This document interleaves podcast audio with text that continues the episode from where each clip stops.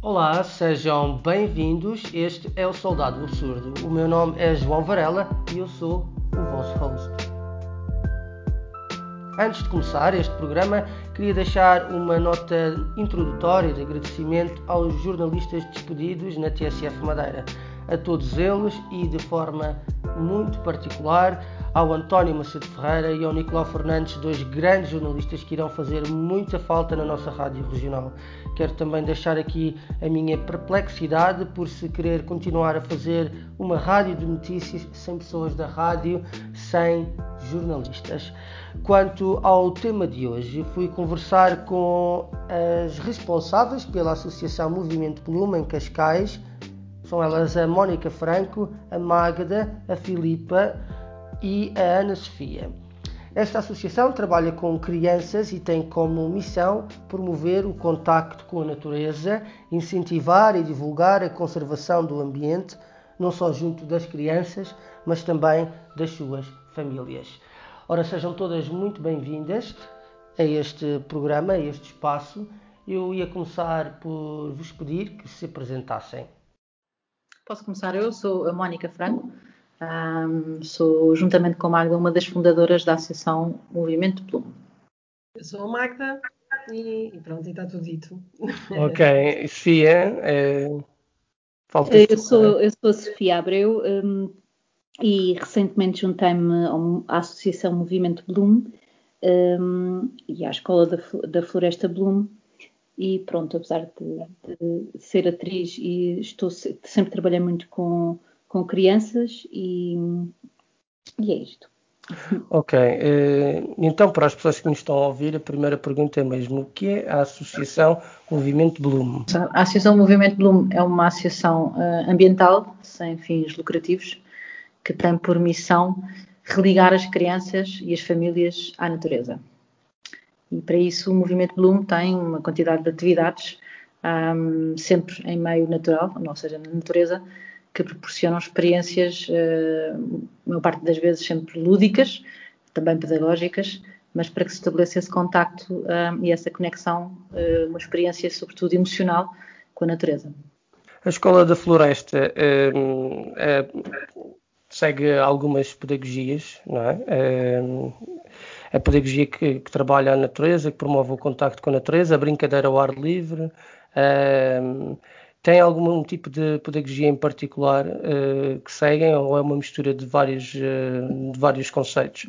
Uh, sim, é, é, mais uma, uma combinação. na realidade, nós, quando começámos a associação, fomos, sobretudo, muito bem inspiradas por uma metodologia chamada Flow Learning, que foi criada por um educador ambiental, já nos idos dos anos 70, e, e, foi, um, foi e é um homem muito, muito impactante e muito carismático nesta área, é americano, e no fundo, ao longo de, destes 40 anos, ele, ele, desenvolveu esta metodologia que não faz, que, que faz apenas, e esse apenas é muito, um, mas faz apenas uh, um, uma coisa extraordinária, que é no fundo aproveitar é, a energia das crianças e canalizar essa energia para uma experiência o mais eh, profunda uh, possível, não é? Portanto, ele potencia, no fundo, essa energia e foi desenvolvendo ele próprio alguns jogos,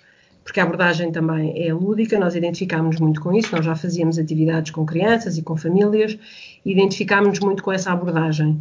Um, ehm, com uma abordagem que, sobretudo, fosse, fosse de, brinca, de brincadeira, ou assente na brincadeira. E, portanto, nós partimos com a, com a, metodologia do Flow Learning, fizemos formação, passámos a representar a fundação, que, entretanto, o professor Joseph Cornell, eh, que criou a metodologia Flow Learning e que é, simultaneamente, eh, fundador da Sharing Nature Worldwide, que é uma, que é uma, um, ehm, uma fundação dedicada exatamente um, ehm, a promover a ligação de todas as pessoas, independentemente da sua idade, a promover a ligação com a natureza um, e, e começámos, no fundo, representando a Sharing Nature, a, a, implementar os jogos em Portugal. E, e, à medida que também fomos conhecendo outras experiências e fomos, e fomos uh, tendo contacto com outras uh, realidades, surgiu uh, naturalmente a Forest School, ou as Forest Schools, e nós fomos investigar um bocadinho mais e percebemos que havia aqui um potencial, no fundo, de combinação muito interessante, porque a Forest School não é propriamente uma metodologia, é mais uma filosofia, mas a Forest School trazia também um, um conjunto de princípios e, e, um conjunto de propostas muito, muito alinhados com, com o Flow Learning. E, portanto, foi assim que nós combinámos as duas coisas e, e surgiu a Escola da Floresta Bloom. Ok, eu vou só dizer olá, Filipe, que entretanto chegou e, e pronto, dando dar-lhe um olá a este programa e dizer-lhe que, que, que é, pode participar também, isto é uma conversa livre, não é? é e também não sei se, pronto, é a Filipa, já, já tinha apresentado antes, é a Filipa Souza, não é? é também eu ia-vos perguntar aqui uh, um pouco que tipo de atividades é que vocês fazem, costumam fazer na escola. Uh, sei que tem algumas salas de aula especial. Eu estou a falar aquilo que, que, que, que a Sofia me contou em off também e que, que, incidem também muito na exploração da natureza sensorial e intuitiva. Um, sim, posso dar um exemplo de a construção de constru, fazemos construções, por exemplo, de abrigos, fazemos uh, atividades de mais de exploração sensorial, uh, contemplação. Uh, fazemos atividades em que as crianças utilizam ferramentas. Mas que tipo de ferramentas? por exemplo, um, descascadores para ou facas para, para, portanto, para, para, para descascar, eh, por exemplo, paus, não é? Para afiar, para afiar paus ou, tirar a casca uh, das árvores. Um, utilizamos também serrote, um serrote de, de arco. Um, é importante, é, é, importante então aqui sempre, uh, apesar do uso das ferramentas, é a valorização do contacto com a natureza, não é? Eh, principalmente através dos mais jovens. Já, já foi falado aqui que vocês eh, que isto é, é, é promovido o contacto com os jovens, com as famílias e com, e, e com, com, as pessoas em geral, mas isto a escola incide muito o seu trabalho, particularmente nos, eh, nos, mais, mais, nos mais pequenos, não é? Uhum. É assim, João, a, a, natureza é de facto a melhor sala de aula que nós podemos ter. E há pouco, quando falava de nós termos umas salas especiais, no fundo, uh, todo o nosso espaço, toda a natureza que nos rodeia é a nossa sala de aula. Uh, okay. o, o, facto de nós termos uma sala de aula, uma, uma, sala especial não é uma sala, é, é só um círculo que fazemos, que é um ponto de partida das nossas sessões da Escola da Floresta, é um ponto onde nós começamos por, por dar início às atividades e normalmente também encerramos o fim da sessão nesse círculo onde partilhamos experiências ou coisas que, ou projetos que, temos, que queremos desenvolver mas no fundo a, nossa sala de aula é tudo que nos rodeia, não é? Ainda que nós um, tem, temos planos daquilo que são as nossas sessões, não é? E daquilo que nós queremos trabalhar com as crianças em termos de competências, uma espécie de um, de um, de um currículo que lhes queremos, não é bem um currículo, mas que queremos que eles aproveitem, não é? Consoante as estações, consoante aquilo que eles também estão, o ano em que eles estão e, e o cruzamento que nós podemos fazer com, com, com, o currículo que eles têm nas escolas, um, mas no fundo a nossa, a nossa metodologia é muito centrada na criança e naquilo que é o interesse da criança. E, e tudo que, tudo que está à volta dela e que lhes desperta interesse, é, é aí que está a curiosidade, é aí que se fazem as maiores aprendizagens. Portanto, nós preparamos sessões, mas estamos sempre muito atentos, muito uh, dispostos a observar e, e, no fundo, a suportar aquilo que é o interesse dela e, e é aí que está a aprendizagem, é que ela vai desenvolver uh, as suas competências também, não é? As crianças, por exemplo, hoje em dia, ehm, cada vez mais uh, estão muito ligadas à tecnologia. Uh, lanço aqui uma pergunta para, para, para, para todas uh, vós. A ubiquidade da tecnologia, a tecnologia versus natureza, são realidades antagónicas ou podem ser complementares? Bem, eu, eu, eu acho que preferencialmente é, é, complementar, não é? Ou seja, a tecnologia ajuda-nos em, em muitas coisas e facilita-nos a vida em muitas coisas. Às vezes esse é precisamente também o problema da tecnologia, que nos facilita demasiado e hum, torna-nos, enquanto existência, um pouco obsoletos. Mas eu acredito que, eh, que as coisas podem ter equilíbrio e que hum, e que as tecnologias nos podem facilitar algumas tarefas para que possamos, por exemplo, uh, contemplar a, a, natureza ou outras coisas, mas... Uh, ou explorá-la de outra maneira, por exemplo. Sim, ou seja, dedicarmos a outras coisas, que, dedicarmos, dedicarmos mais tempo a coisas que, que não sejam só produtivas e de mera sobrevivência, não é?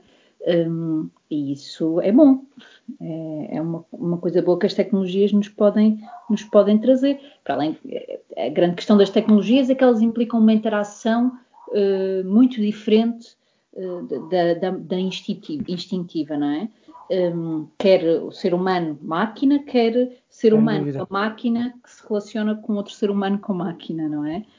Um, e aí é que este, este tipo de, de, de, propostas na natureza tem muita importância. Eu estava a perguntar isto só para contextualizar, porque hum, nós o que uh, assistimos hoje é cada vez há aquelas brincadeiras uh, que nós tínhamos na, na, natureza, que eu acho que eu assumo que toda a gente as teve, uh, mas às vezes acabo por ver que não é bem assim. desde o subir árvores eu, eu, pelo menos fazia muitas uh, casas na árvore, subia, subia árvores, adorava andar no meio da lama e, e, hoje em dia essas coisas uh, acabam, acabaram-se por perder um pouco, não é?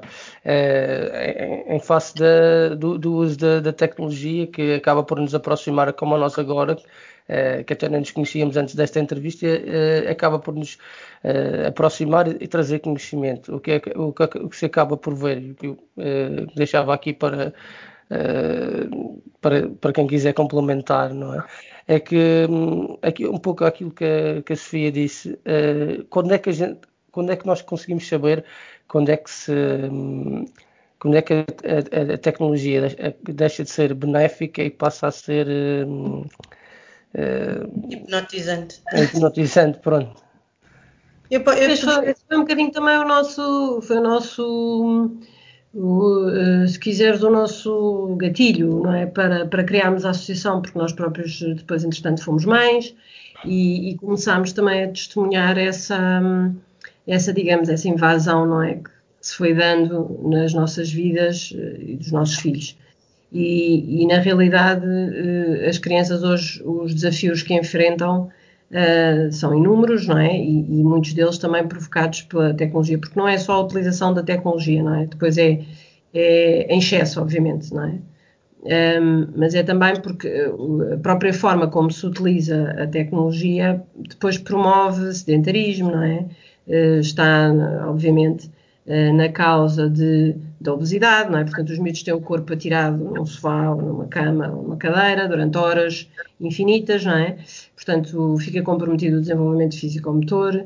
Um, depois há, há, muito pouco lugar para a imaginação, não é? No, na, na, maior parte das soluções tecnológicas, obviamente que há muitas também muito interessantes que promovem isso, mas na maioria não é, dos jogos aquilo que se passa é que há, há muito, pouco, muito pouco espaço para a imaginação. E, e, claramente que a utilização, mais uma vez, abusiva da, da tecnologia também gera, uh, gera stress, gera, gera, obviamente, comportamentos uh, menos saudáveis, digamos assim. Depois nós fomos também observando isso ao mesmo tempo que fomos testemunhando a diferença que também sentimos com a nossa infância, não é? E depois, uh, claramente, houve, houve muita tónica sobre o perigo nos últimos anos, o perigo das crianças brincarem sozinhas na rua, por isso, nós fomos uma geração que ia para a escola a pé e vinha a pé, e hoje em dia as crianças desapareceram basicamente da rua. É, é? Quase, é quase impensável ver uma criança na rua hoje em dia. É muito é, difícil. É muito Portanto, difícil, houve, sim, sim. Uma, houve, uma, houve uma tónica muito forte na questão do medo, não é? Os pais foram sempre, à medida que se foram fazendo estudos e à medida que se foi conhecendo um bocadinho as novas realidades, os pais foram sempre também apresentando esse como o principal argumento.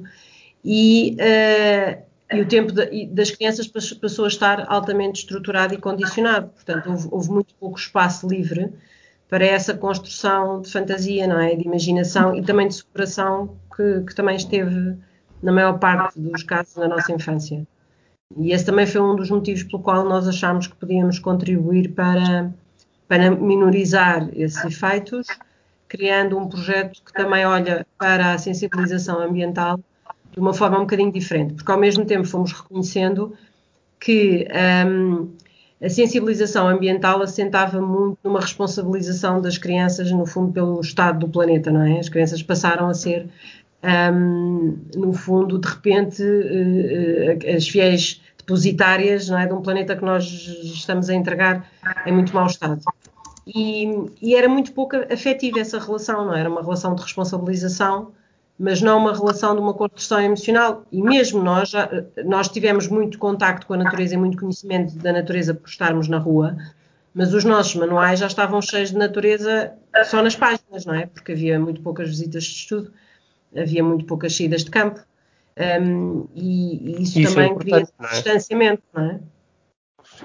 Eu gostava só de acrescentar aqui qualquer coisa, uh, nomeadamente um, um, um, exemplo de uma criança que saiu da, da sessão uh, precisamente a dizer que tinha que mostrar aos pais o que era a Forest School, porque lá em casa passavam demasiado tempo agarrados ao computador. Uh, e o miúdo estava encantado a dizer que os pais e os irmãos passavam demasiado tempo agarrados ao computador. Uh, de facto, o uso, o uso, exagerado da tecnologia acaba, nomeadamente, por, por trazer às crianças uh, aquilo que o Carlos Neto chama de iliteracia motora, não é? E, e, o nosso desenvolvimento motor está na base depois do desenvolvimento do pensar antes de se desenvolver o pensar, desenvolve-se a parte motora, o conhecimento do próprio corpo, do esquema corporal, uh, e crianças que não exploram o corpo uh, acabam por depois também ter uh, saltar etapas, não é? Antes de desenvolverem o raciocínio, o pensamento abstrato e tudo isso. E relativamente, por exemplo, à, tecno, à, à frustração, também à capacidade de frustração das crianças que passam muito tempo no computador, ou no computador ou nos telemóveis, e tem, ou, na, ou na televisão, e têm pouco acesso à brincadeira motora ou com a natureza, uh, essas crianças acabam por, por uh, há uma tendência para terem uma tolerância à frustração muito mais reduzida, porque na tecnologia tudo é instantâneo, tudo está pronto, tudo é imediato, e portanto não, não, não aprendem a esperar, não aprendem a, a a ver como é, como é que é um processo do início até ao fim, porque já tudo aparece pronto, tudo é instantâneo, e depois surgem as questões das hiperatividades e de tudo isso, uh, porque as crianças não estão habituadas ao imediato, não é? Que, que até que isso que a tecnologia nos dá, é o pronto, o instantâneo, o imediato.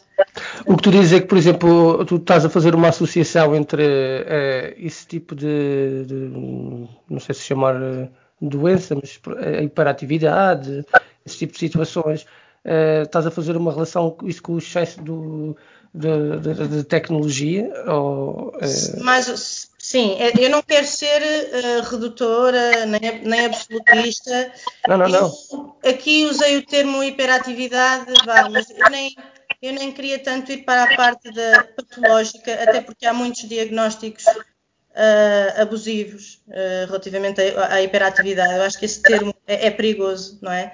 E, portanto, eu quero usar esse termo de hiperatividade não no sentido patológico, mas no, no sentido geral de, de, de agitação, vá. Uh, okay. Crianças muito agitadas ou, ou que não conseguem estar no, no, no, presente, não é? No momento, parece que estão um pouco aliadas, uh, alienadas.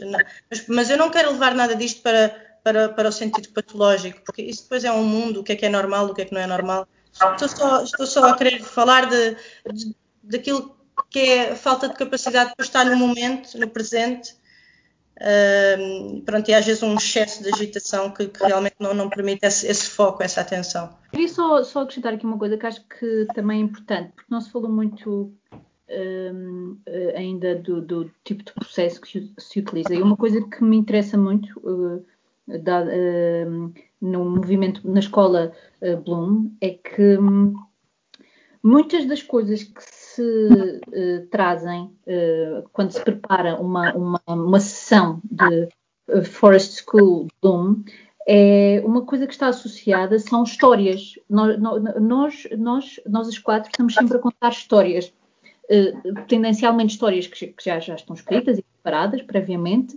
mas não só, uh, histórias também que, que surgem no momento e que vamos contando no momento. E as crianças são muito envolvidas uh, por isso. E eu acho que isso é um aspecto muito interessante, porque muitas das histórias às vezes esclarecem coisas sobre, sobre a origem de, de, das tarefas que vamos, que vamos executar, como é, por exemplo, a Filipa falou do, de construirmos abrigos e fala-se da origem de,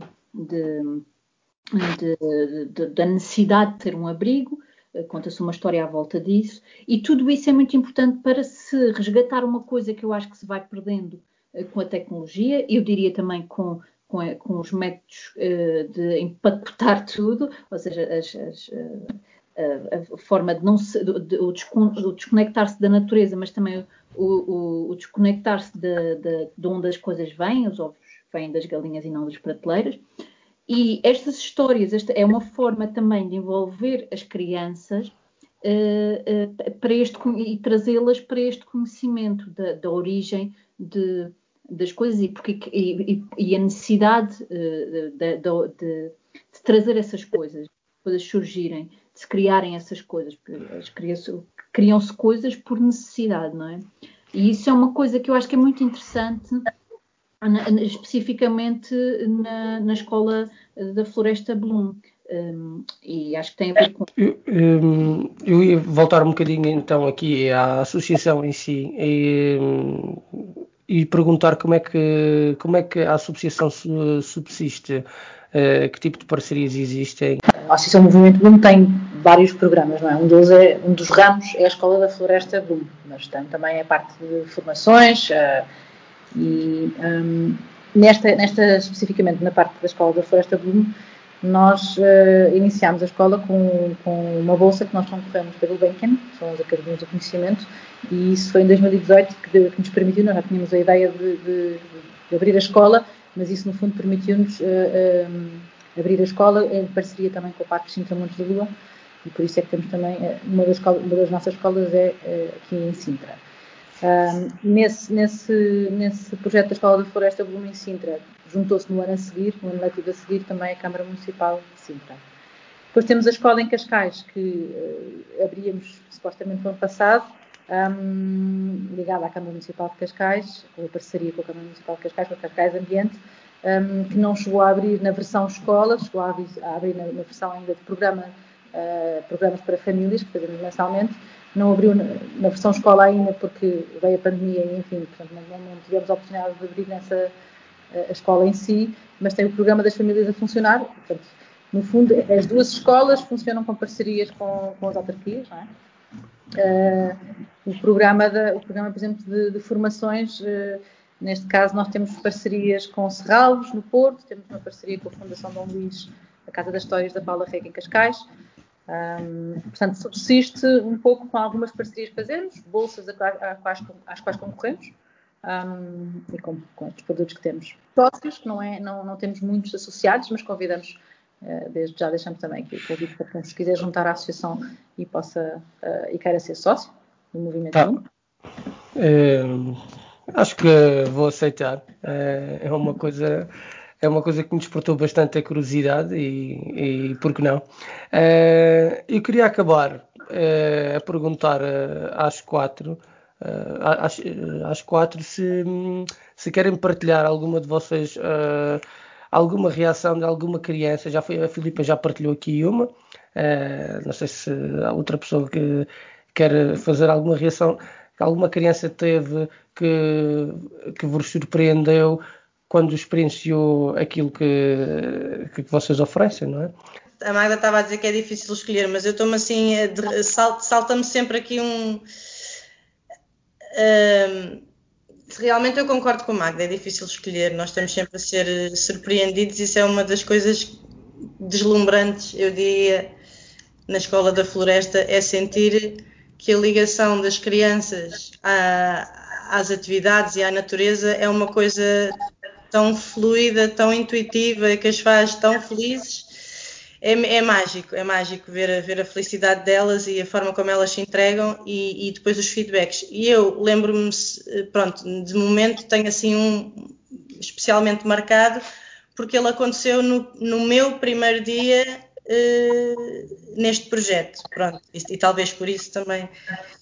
E nesse dia houve uma criança que também para ela era o primeiro dia dela, e, e até era uma criança que aparentemente parecia assim mais, eh, mais desafiante.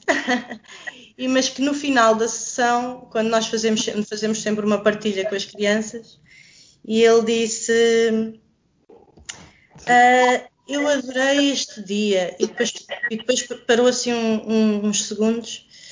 Eu acho que este foi mesmo o dia mais feliz da minha vida. Eu nunca tinha ido a uma floresta. Bem, eu. Há testemunhos, pronto, são coisas muito simples, mas eu fiquei com o coração todo mole.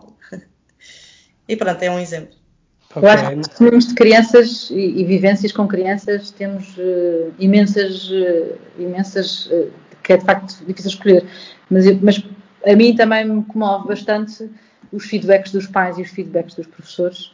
Em relação aos pais, por exemplo, um, há muitos pais que, que, que, relatam que os miúdos passaram a pedir para ir aos fins de semana para fazer passeios um, e que querem estar mais em contato com a natureza. Isso é ótimo. Há, há, uma mãe que uma vez nos relatou que a criança estava, tinha virado uma verdadeira guardiã da floresta e que estava sempre preocupada em recolher lixo e apanhar lixo e estava obcecada com proteger a, a natureza. Portanto, é um impacto que nós, ainda que não o façamos de forma teórica, é? lançamos as sementes e elas ficam e crescem. Há também a versão, a parte dos pais um, que, que, dizem que os miúdos, de facto, quando, quando, é o dia da escola da floresta, vêm para casa cheia de aventuras e com imensas histórias para contar, uh, em relação aos outros dias da semana que dizem a escola foi boa, não têm grande coisa para dizer, mas nos dias em que têm as sessões da escola da floresta têm sempre muitas aventuras que querem partilhar com a família. Um, o facto também dos pais constatarem que um dos medos que tinham inicialmente era que as crianças estivessem a apanhar chuva e, em dezembro e em janeiro que estivessem à chuva e que se pudessem constipar e ficar doentes e o facto de constatarem ao fim do ano que as crianças até se constiparam bastante menos ou, ou passaram o inverno todo sem terem nada. Portanto, há assim uns feedbacks e a relação que depois também se estabelece entre os professores, os professores que acompanham uh, as crianças, é, que vêm com a, com a, sua turma à Escola da Floresta e a relação que se estabelece e se aprofunda dos professores pelo facto de eles estarem ali disponíveis para brincar e para participar e a proximidade que se estabelece entre, entre crianças e professores e que tem repercussões depois na sala de aula, até em termos académicos também. Isto, eu ouvi uma coisa que a Sofia também já me tinha dito em off quando preparamos esta, este episódio, mas houve uma coisa que eu, que eu ouvi que, que, que, que achei bastante interessante, foi o facto de dizeres que um, apesar da chuva as, as, as, as, crianças continuam a ir à, à escola da floresta, não é? Uh, ou não?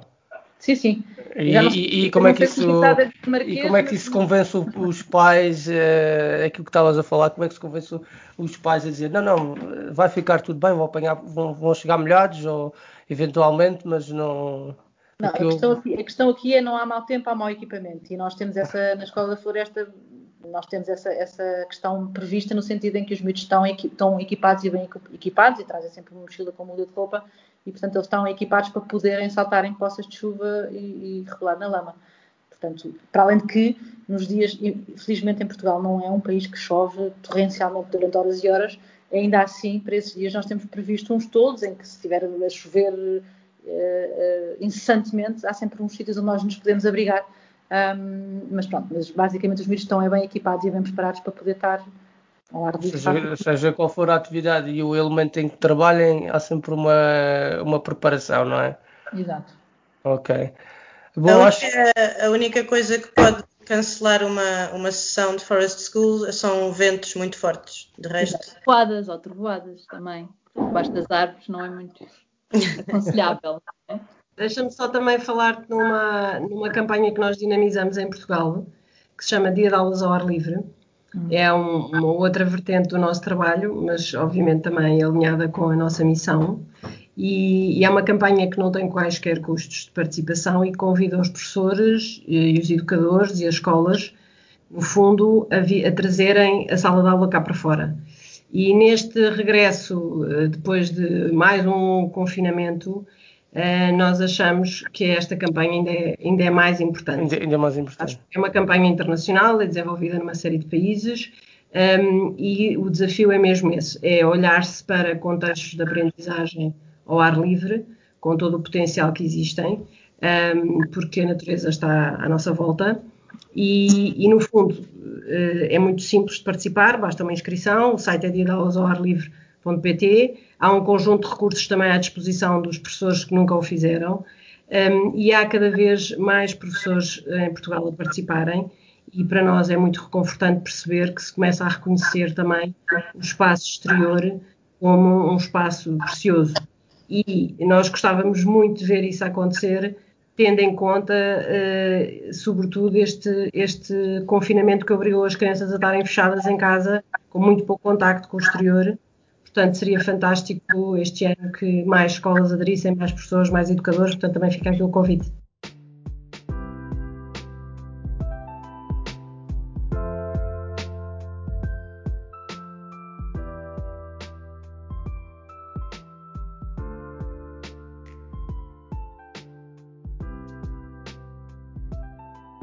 Fica também o meu convite para que visitem o site da Associação Movimento Bloom. O link está na descrição deste podcast. Podem também seguir esta associação através do Instagram, onde podem acompanhar com mais pormenor as atividades desenvolvidas. Este foi o Soldado Absurdo. Este programa tem a música de Sakura Hertz, a produção e edição é de minha autoria. Podem ouvir este e outros episódios no Spotify, no Google Podcast e no Radio Public. Não se esqueçam, por favor, de deixar like, comentar e deixar as vossas sugestões. Fiquem bem.